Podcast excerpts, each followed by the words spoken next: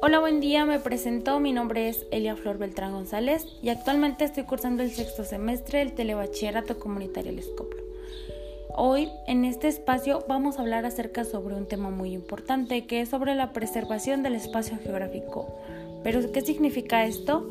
Pues es preservar el ambiente en el contexto de globalización, que lleva consigo el desarrollo de una personalidad para fortalecer el sentido humano del espacio geográfico que se habita y un caso de este por contaminación que las personas emiten en los ecosistemas es la contaminación por basura, que se define como la acumulación de residuos sólidos en los distintos ecosistemas de la Tierra, siendo terrestres y los acuáticos principales afectados por la imposibilidad de tratar todos estos desechos que se terminan siendo abocados en el suelo en los hábitats acuáticos.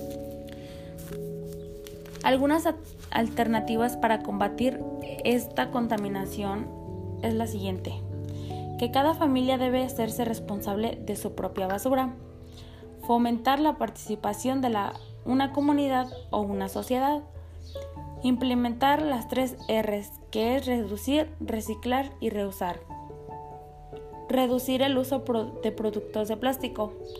Y por último, poner botes de basuras en las calles o cercas donde veamos que hay acumulaciones de basura.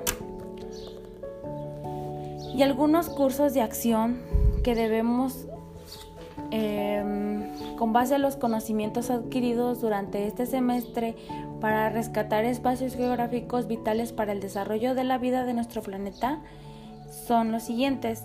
Separar tu basura, ya que la forma ideal de separar la basura es dividirla entre tres grupos, que es orgánica, inorgánica y reciclables. Consume productos locales, ya que al adquirir productos que proceden de tu entorno geográfico es una forma de preservar al medio ambiente y crear un consumo responsable. Evita el plástico. El plástico no es biodegradable por lo que su existencia repercute por cientos de años en ecosistemas naturales.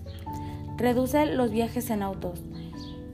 Opta por caminar o muévete en bicicleta. Este transporte no motorizado, además de ayudar a no generar más gases de efecto invernadero, otorga increíbles beneficios para la salud.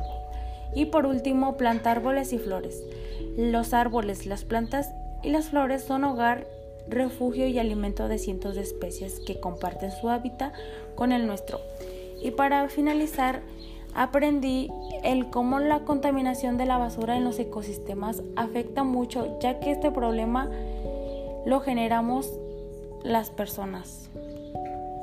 Lo aprendí esto mediante distintas investigaciones con fuentes bibliográficas de internet y me sirve para poderle dar un gran cambio a nuestro planeta mediante acciones o alternativas, ya que pues todas las personas debemos de poner nuestro granito de arena para para mejorar nuestro medio ambiente y combatir con este problema que es también la contaminación por basura. Bueno, y para dar por terminado este tema, espero que les haya gustado y haya sido de un gran entendimiento.